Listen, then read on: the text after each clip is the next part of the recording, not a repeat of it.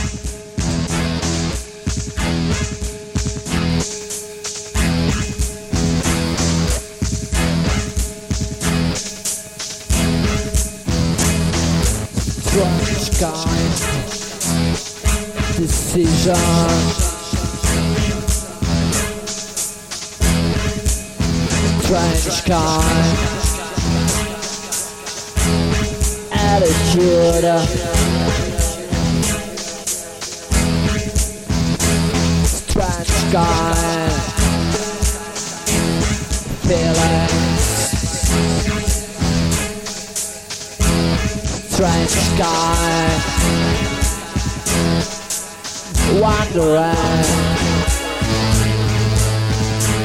Strange time. Still late Wait for me. Till all night long.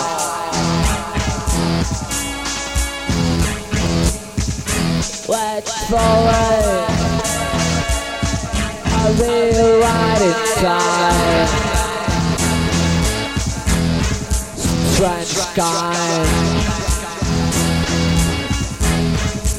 Strange sky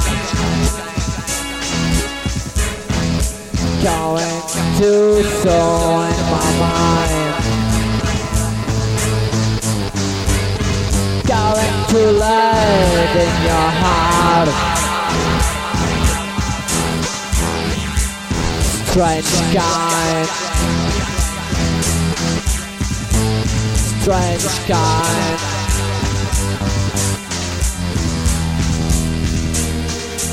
Forget my behavior.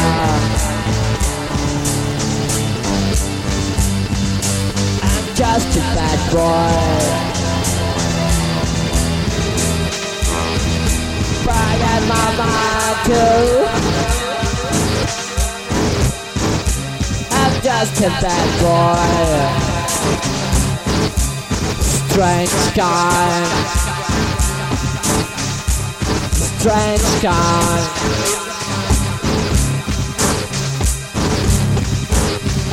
Don't for me. It's never mind. Don't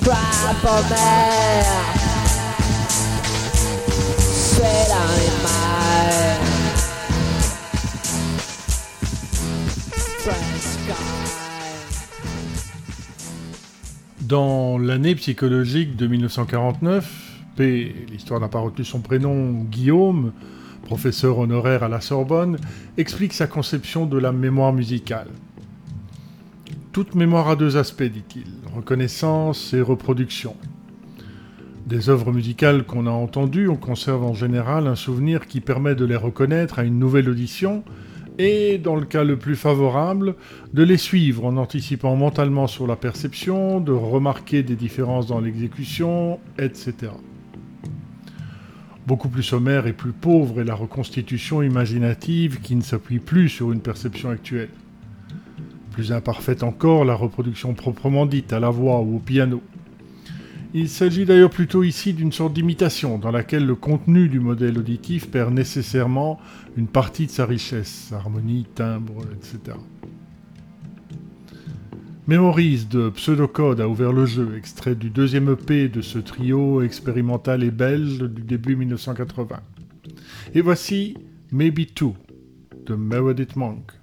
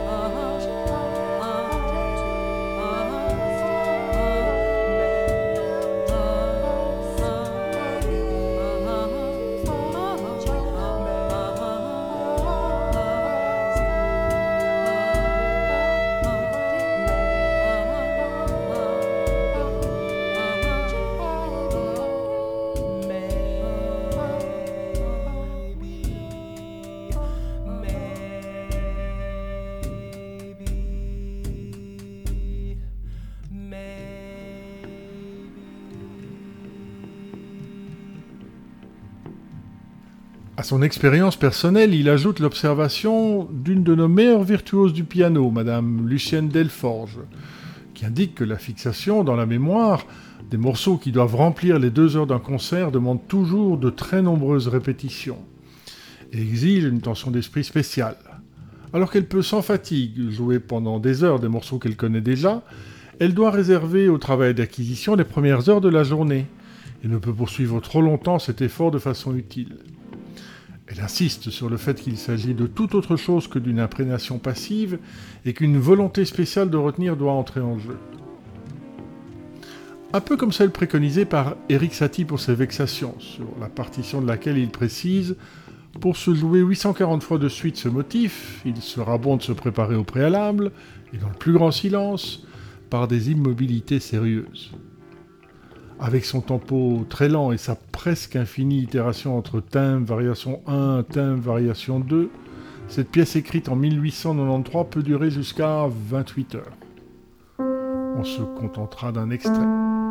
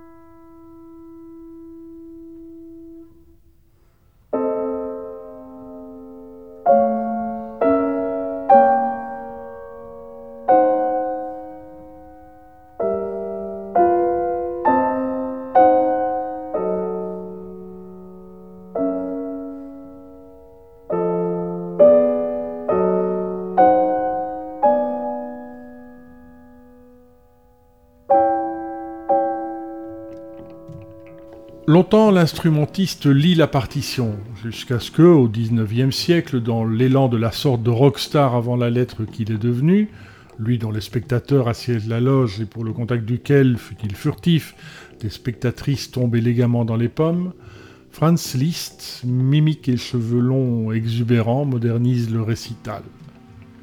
Un interprète unique monopolise la scène pour un programme qui mélange les compositeurs et surtout qui l'exécute entièrement de mémoire. Loin du panache tapageur, voici Kuljonalki Kutaran de la finlandaise Laura Nokarinen, alias Low No.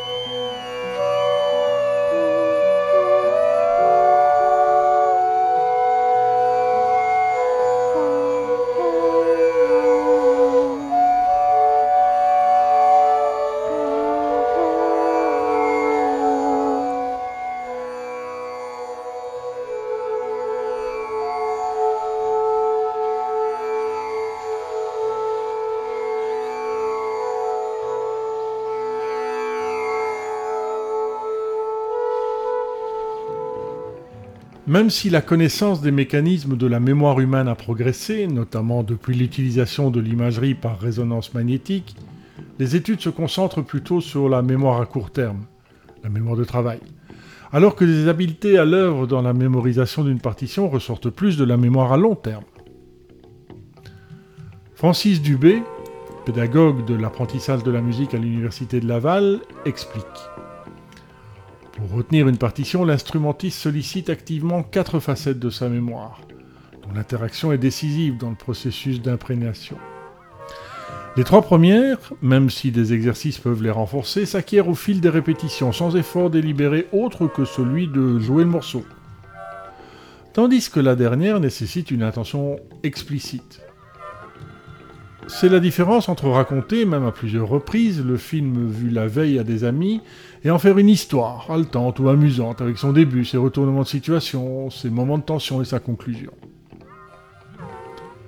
Complètement marteau est le titre du récent album de René Lucier, dont on écoute Burlette les assiettes.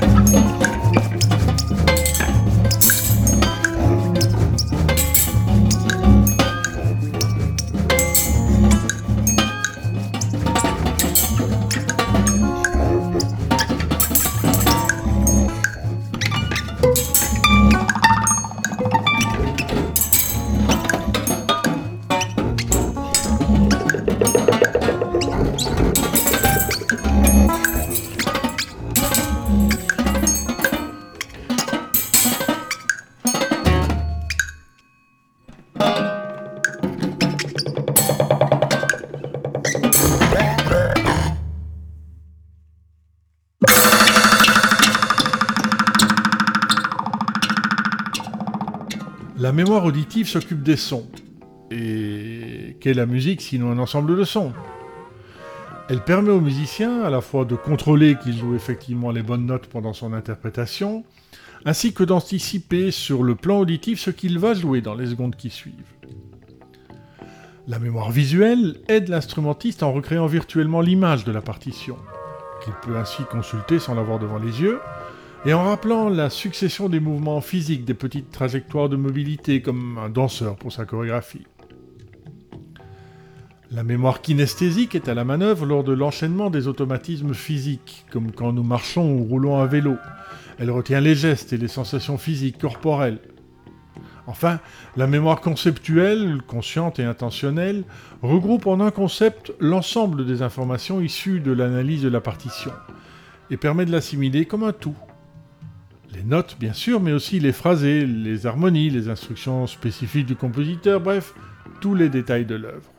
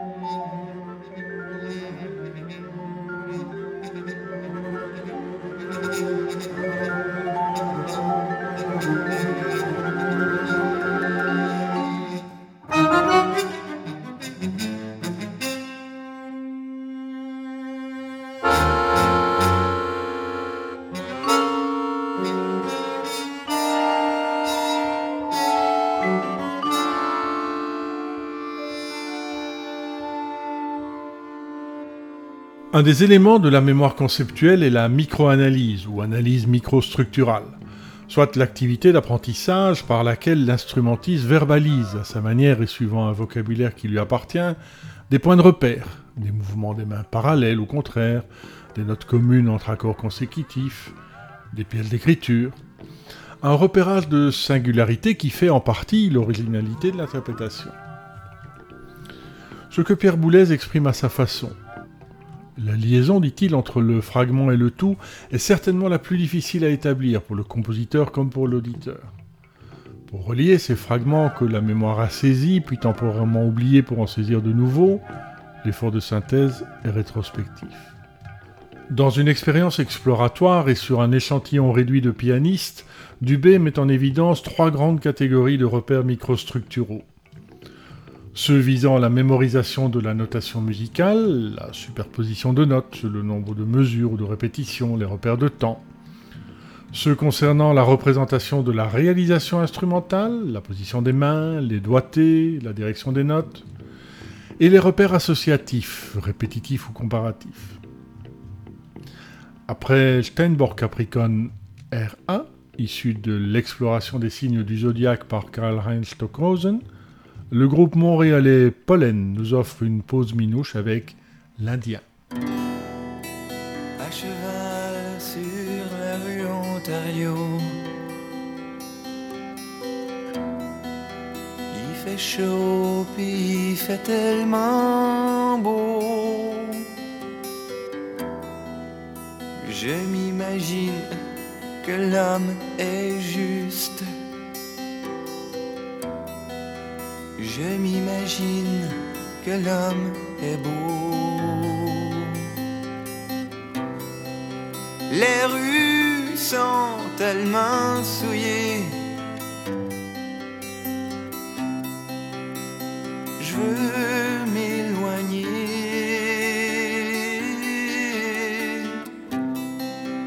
Les gens sont tellement fanés.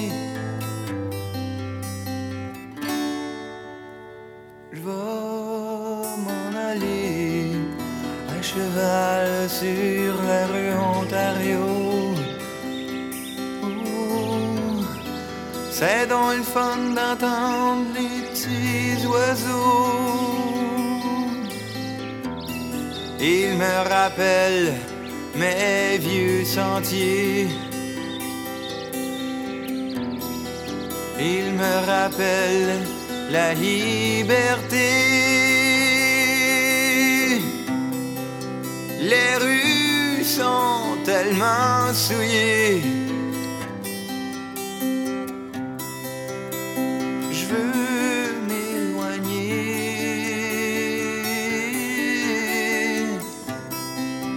Les gens sont tellement fanés.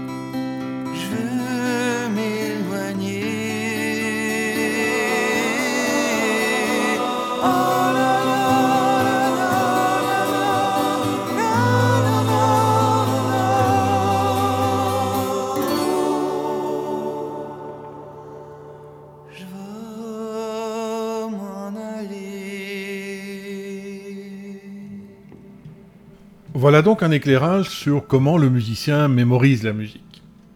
Mais la mémoire musicale est-elle spécifique? De façon générale, on distingue plusieurs types de mémoire à long terme. Procédurale, implicite, elle permet de pédaler sur son vélo sans avoir à y réfléchir. Épisodique, autobiographique et automatique, elle stocke le contexte des événements vécus. Quand on s'est rencontrés, il gelait, le barman tirait la tête. Et sémantique, elle enregistre les faits et les concepts, c'est notre base de connaissances. Au fond, la musique n'est qu'un ensemble de sons parmi d'autres et nos souvenirs musicaux ne sont qu'une forme parmi d'autres de souvenirs auditifs. En conséquence, la mémoire sémantique musicale et la mémoire épisodique musicale se distinguent-elles des mémoires sémantiques et épisodiques verbales?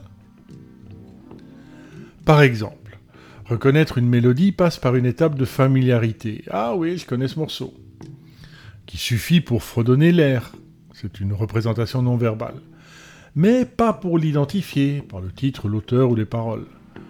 Deuxième étape qui implique, elle, une représentation verbale. À ces deux étapes de la mémoire sémantique musicale s'ajoutent des éléments quant aux conditions d'acquisition du souvenir, le lieu, le moment, les circonstances, qui nourrissent, eux, la mémoire épisodique musicale.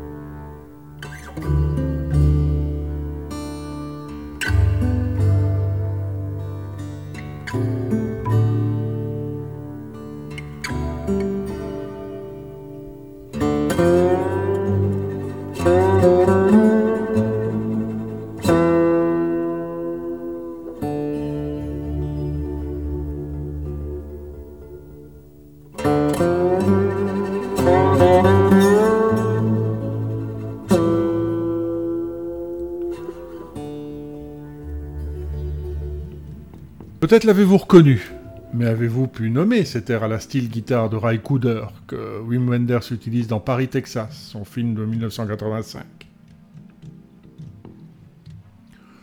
Plusieurs cas d'encéphalite herpétique, une inflammation cérébrale rare due au virus de l'herpès, auprès de musiciens professionnels, montrent des amnésies antérogrades et rétrogrades massives. Les malades ont perdu la capacité à la fois d'acquérir des informations nouvelles, amnésie antérograde, et de restituer des informations anciennes, amnésie rétrograde, comme leurs propres éléments autobiographiques. Tout en conservant le souvenir de musique apprise antérieurement, la capacité pour l'un d'eux chef de chorale à diriger le chœur presque comme avant la maladie, et celle, pour un autre violoncelliste, de mémoriser de nouveaux airs composés après la survenance de l'encéphalite. Voici le premier mouvement de Echo der Gestalt 1, né de l'imagination et de la mémoire de travail de Frédéric Nering et interprété par le Belgian Wind Ensemble Antwerp.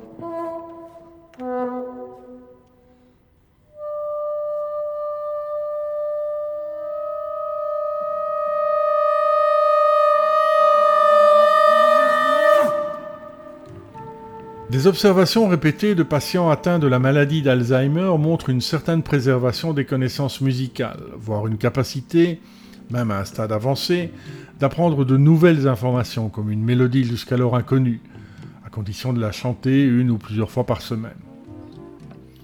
D'autres cas cliniques de dissociation entre mémoire verbale et musicale confortent l'hypothèse d'un système mnésique partiellement différent pour la musique. Et puis, Plusieurs études visant à spécifier fonctionnellement la mémoire sémantique musicale, en gros notre base de connaissances en matière de musique, aboutissent à mettre en évidence non pas une région du cerveau déterminée, mais probablement plutôt la conjonction de l'activité de deux grands réseaux neuronaux, droit et gauche, correspondant aux différentes facettes de cette mémoire. Ce caractère distribué de la mémoire musicale lui permettant, comparativement aux connaissances purement verbales, de mieux résister aux pathologies du cerveau. Elle est donc spécifique, mais partiellement. La mémoire musicale se distingue dans une certaine mesure des souvenirs auditifs, en particulier verbaux, mais semble toutefois partager avec ceux-ci certaines structures ou voies anatomiques. C'est son côté ondoyant et divers, à la manière de l'ensemble Copernic, qu'on écoute.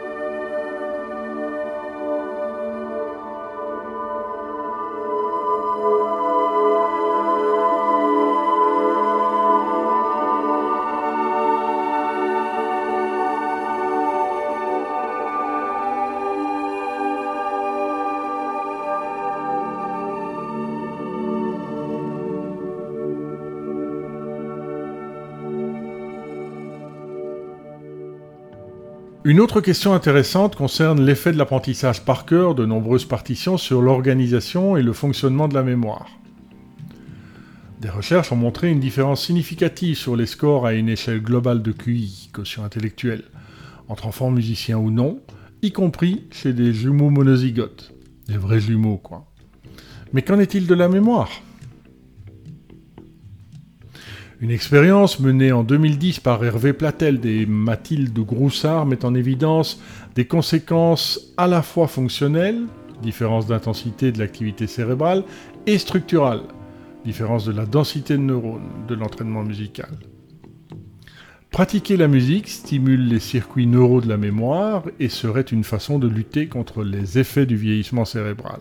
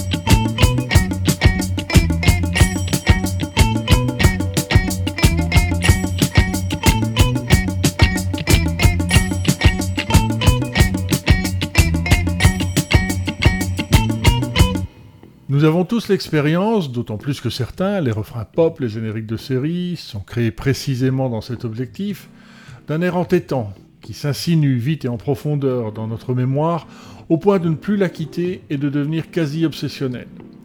Ou, pour reprendre l'expression d'Oliver Sacks, neurologiquement irrésistible, quand bien même ce ne sont parfois rien de plus que des publicités pour dentifrice. Le thème de Mission Impossible, qu'on a entendu dans la version minimaliste de Lizzie Mercier des Clous, en est un bon exemple. Le plus souvent fragmentaire, stéréotypé et invariant, ces vers cérébraux, ou vers d'oreille, ou vers auditifs, sont intrusifs, parfois renforcés par certains médicaments, ou pathologies euh, psychologiques comme les troubles obsessionnels compulsifs ou les tics. Comment se débarrasser d'un vers auditif? Aucune méthode n'est infaillible, mais chanter ou muser ou jouer, l'air concerné jusqu'au bout afin d'empêcher le fragment de continuer à se répéter fonctionne plutôt bien. De même que chanter ou muser ou jouer une autre mélodie. Ou alors, on sort son tapis de yoga et on se relaxe. Oiseau tempête joue Our mind is a sponge, or heart is a stream.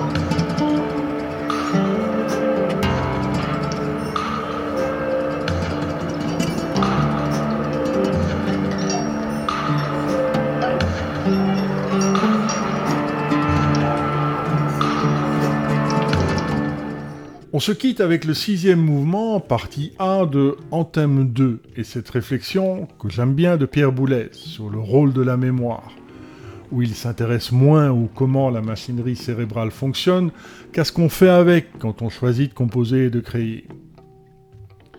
Il faut éviter, explique-t-il, d'être envahi par cette mémoire, et au contraire, la forger nouvellement chaque fois.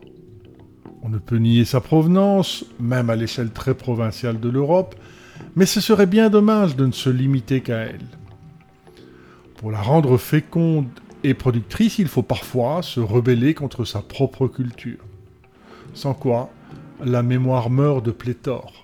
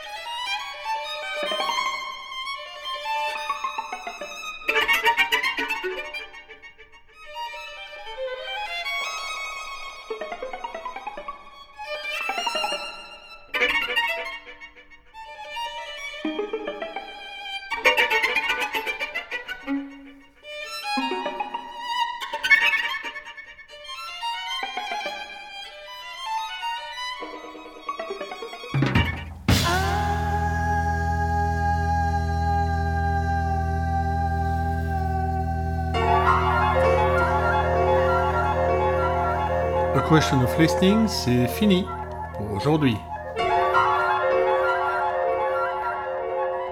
Dans un mois, comment interagissent musique et langage?